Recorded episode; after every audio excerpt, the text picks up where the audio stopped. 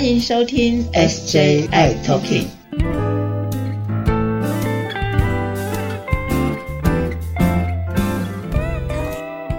Hello，大家好，欢迎收听今天的 SJI Talking，我是 Jeffrey，我是师姐。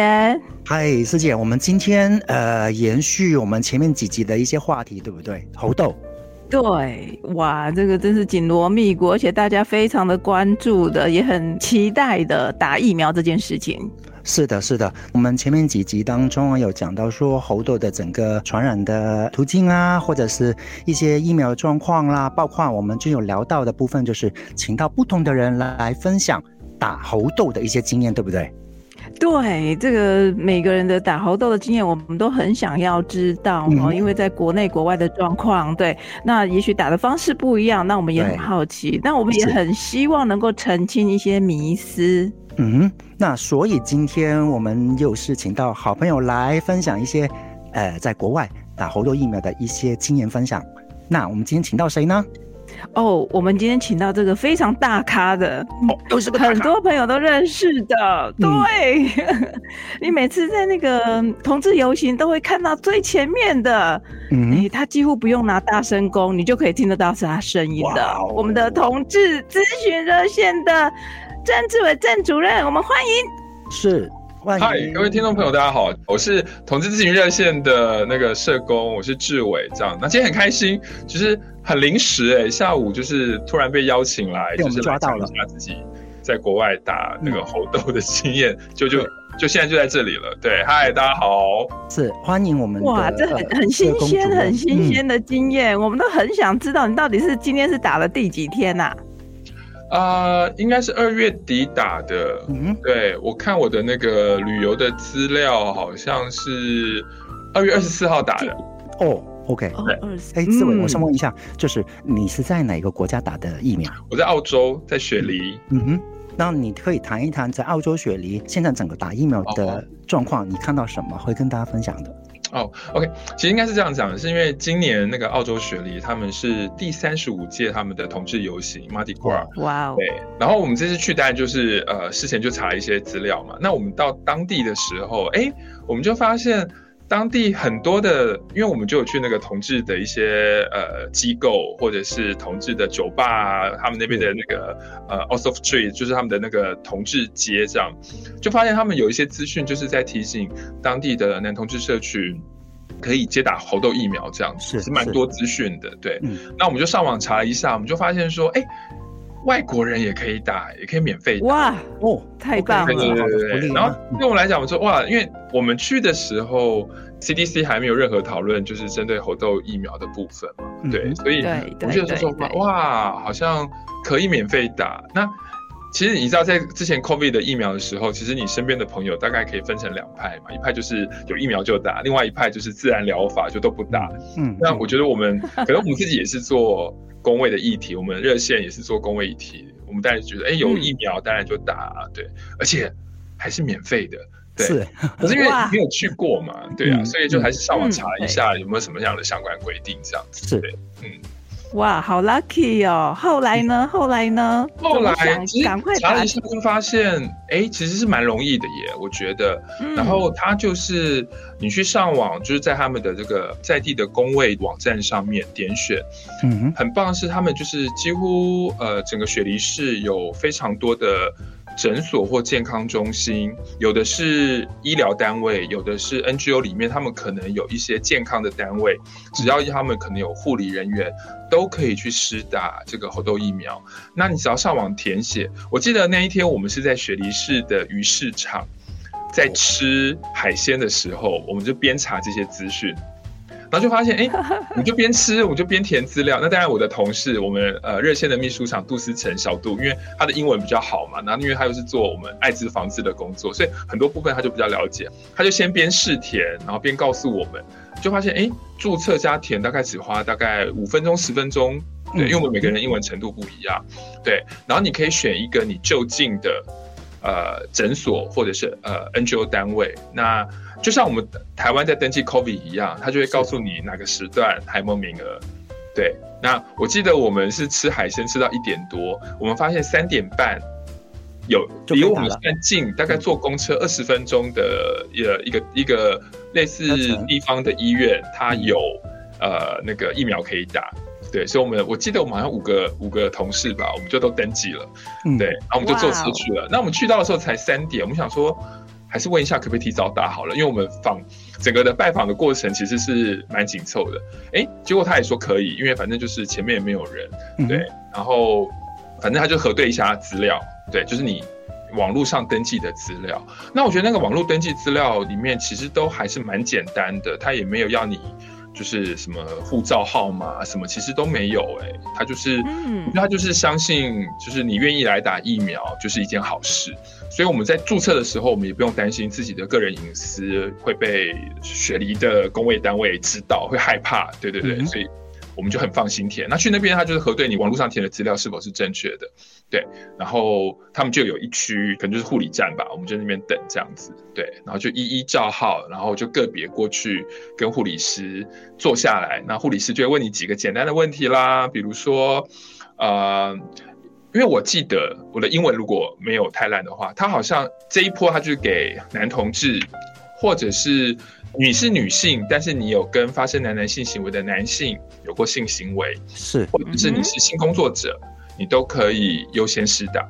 可是他也没有要你证明，就是反正就是一个你说他就相信的状况。对，所以我我体会到那个就是信任的作为这个呃这个基础，这样对。然后在呃施打之前，那个护理师还是问我们几个简单的问题，那这个部分可能。主持人可以比较知道，比如说，呃，你施打 COVID 的时间，哦，OK，好像跟施打活动的时间要有一定的间隔，对，就是那是四周吧，他好像就有问到，两个月，那我觉得是不是正确知识？我记得他跟我讲的时候，好像是四周，啊，当然还问你有没有什么样过敏，嗯嗯，对你对什么药物还是什么问有没有过敏这样子，对，就是。大概几个简单的问题，然后打之前会告诉你说，哦，你可能要注意。我我我听到的，比如说就是等下打完，然后休息十五分钟，在在整间休息十五分钟，然后多喝水。哦，对，然后他们打完之后，真的就是送你一瓶矿泉水，在旁边就是放了一，对对对对对，然后就是打嘛，就一下就打完了，然后就在听护理师的话，我们就乖乖坐在旁边，各自等了十五分钟，然后没有问题，我们再离开这样子。对，打的时候痛不痛啊？不痛哎。就不痛，我个人觉得啦，因为我我我好像听到我们同事没有人说觉得很痛，没有啊，没有很痛，对。哦，OK，他打你哪部位？左臂。嗯，就像打疫苗的那个地方。对对对对对就是我们同仁们没有人有很剧烈的反应，但是有一些同事是施打那区有红肿，嗯，然后有一些同事是呃没有红肿，但是压那边会有一点痛。那我蛮幸运的，我就是。用力压才会有感觉，对，那嗯，大概就是这些状况而已。那其他人，因为我们那时候打的时候也也有考量一点，因为。呃，我们是在工作的行程嘛，然后我们过几天要参加呃雪梨的同志游行 Mardi Gras，我们那时候有考量说，哎，打的时候如果反应很剧烈，那会不会影响我们工作或参访的行程？这样，那的确是一个考量。可是我们自己也想一想，是说，因为我们大部分人在台湾呃打 COVID 的时候，大部分人也都几乎没有什么剧烈的反应，顶多就是一天就是轻微低烧、想睡觉、乐乐这样，所以后来我们就决定还是去打了这样子，对。哇，听起来这个过程很 smooth 哦，非常的平顺，而且感觉到是被信任，而且是很公平的，也不会特别有什么样的不一样的感受。嗯嗯嗯，他们这个整间，他们有跟呃雪梨当地最大的呃同志健康团体叫 ACOM 合作，所以他们门口也有有很多的彩虹旗啊，然后嗯，整个的感觉，空间的感觉，跟在接待你的感觉，你都会觉得是对同志是非常友善的。对，就是不会过问你的隐私，然后跟你的互动里面也非常的清楚、温暖的表达他们想要的提问，这样子。对，哇，很棒哎！我觉得这个好像就是在鼓励呃我们社群的朋友们能够关注这件事情，而且是为了自己的安全，能够先做一些预防保护的措施。嗯嗯嗯，对啊，那。我们的经验啦，但每个人身体差异蛮大，但是起码我们同行的这么多的呃同事朋友们，其实大致上都没有太太剧烈的反应，所以我我觉得它就跟 COVID 差不多这样子，嗯。是，哎，COVID 有些人还会觉得说有遇到大魔王，还为什么烧了好几天啊？那听起来没有人都没有，对对，哇，非常的好。因为我还听有些朋友在问我说，哎，那打了那个猴痘的疫苗会不会留疤呀？会吗？好像不会吧。那我目前为止，所有的人都不会留疤，的确也不会留疤，连反应都没有。对啊，对。但是我也我也想问一下，是听说。一九七九年出生的人有有吃打过牛痘的人，可以不用打第二，可以选择不用打第二剂，是不是？是因为在民国六十八年之前出生的人，他打过的在小时候打过第一次牛痘嘛，所以到现在已经经过了四十年，有四十多年了。对，四十多年之后，然后再打第二次的话，会唤醒之前的免疫的记忆。所以那个免疫力会再唤醒起来，所以也许在呃六十八年以前出生的人，顶多打一剂应该是够的了。哇，这是目前的中老年同志的福利，就像我一样。你还好吧？应该，因为我因为我是一九七六年出生的嘛。哦。那我们有些同事是一九七九年以后出生的，所以我我记得我们在施打的时候，我们有查一些资料。那个呃，雪梨那边的工位的单位，好像在网络上也有这样的资讯出来。对，那我们就想说，哎，还不错哎，我们这种一九七九年以前出生的，没想到可以少打一剂，就有还不错的防御能力，这样还不错。对。对对对，这个是很妙的地方哦。这个我们人类历史也不知道，说在经过四五十年之后，竟然会遇到这一波的这样子的疫情。不过也还好，对我们还好是 COVID 那一波，把我们大家这个防疫的概念都已经拉高了，是非常的好。对，所以很谢谢谢谢志伟给我们这么好的一个经验的分享，让我们大家很多朋友在等待打的时候能够放下一颗心。是的。这几天志伟非常的忙碌，被我们抓到哦，然后来分享一些打疫苗的一些经验。对呀，我们下次有机会的时候，要跟着志伟，跟着他后面都会有好康的哦。嗯，对，不同的议题的分享。好，对，嗯，OK，非常谢谢。嗯，对。好哦，那我今天再一次谢谢志伟，谢谢你们，谢谢，祝福大家平安健康。对，好，那我们大家一起来打疫苗哦，记得打疫苗哦。OK，好，拜拜，拜拜，拜拜。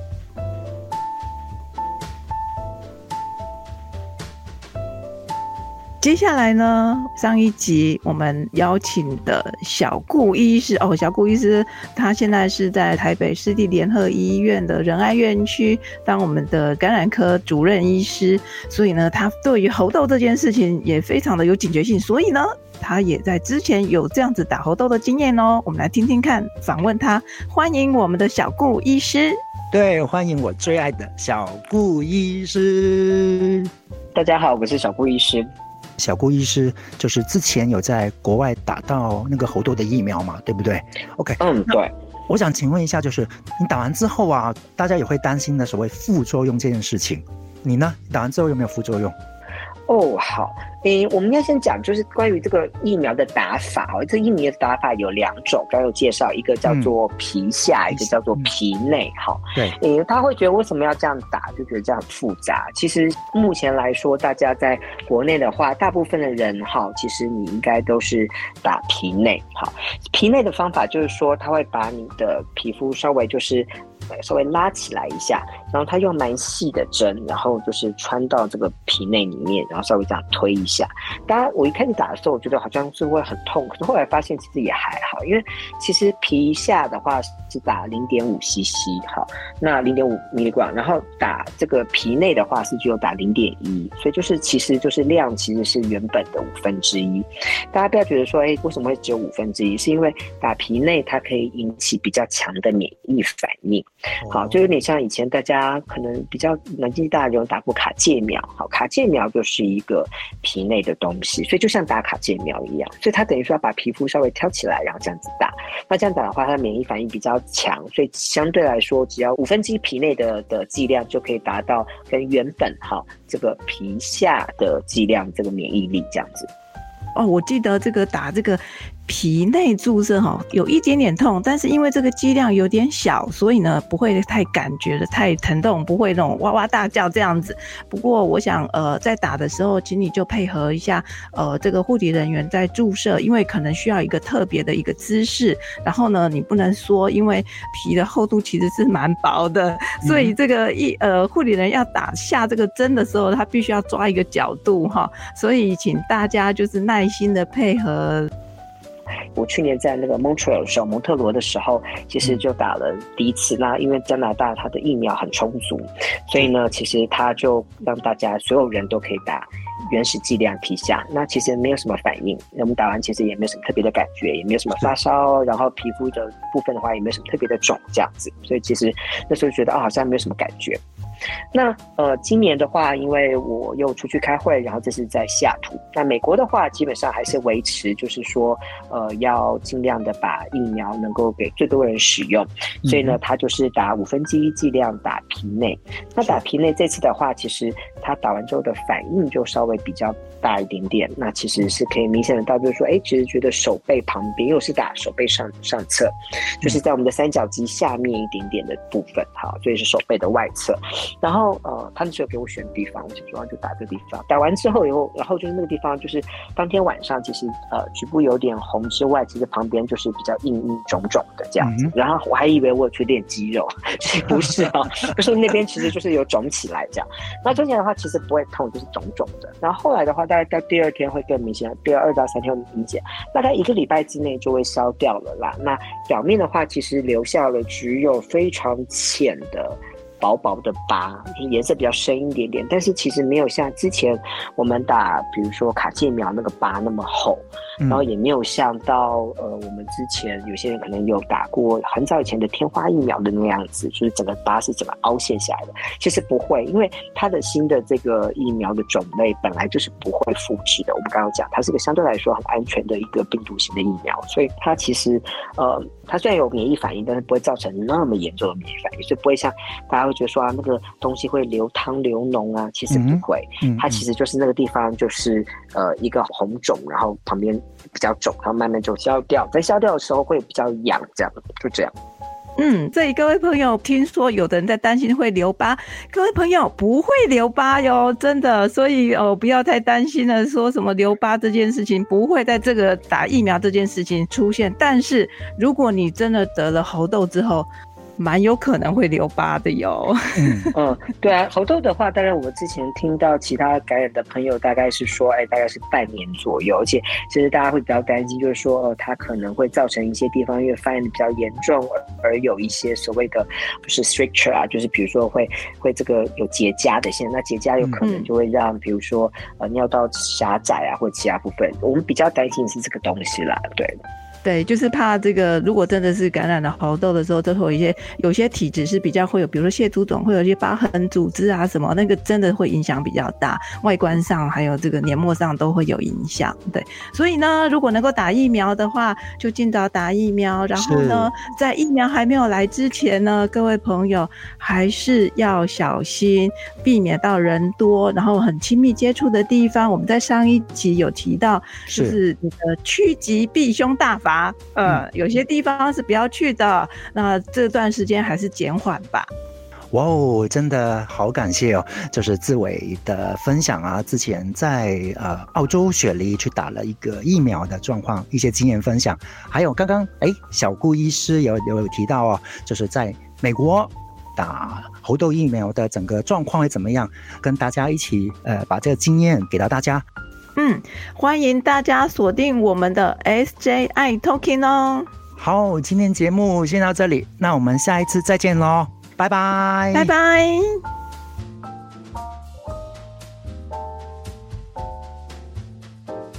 谢谢大家收听今天的节目。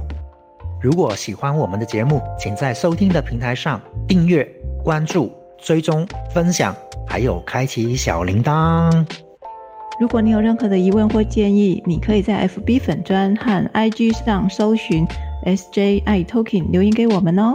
也欢迎你写信给我们，我们的信箱是 SJI Talking at gmail.com。我是世杰，我是 Jeffrey，我们下集再会喽。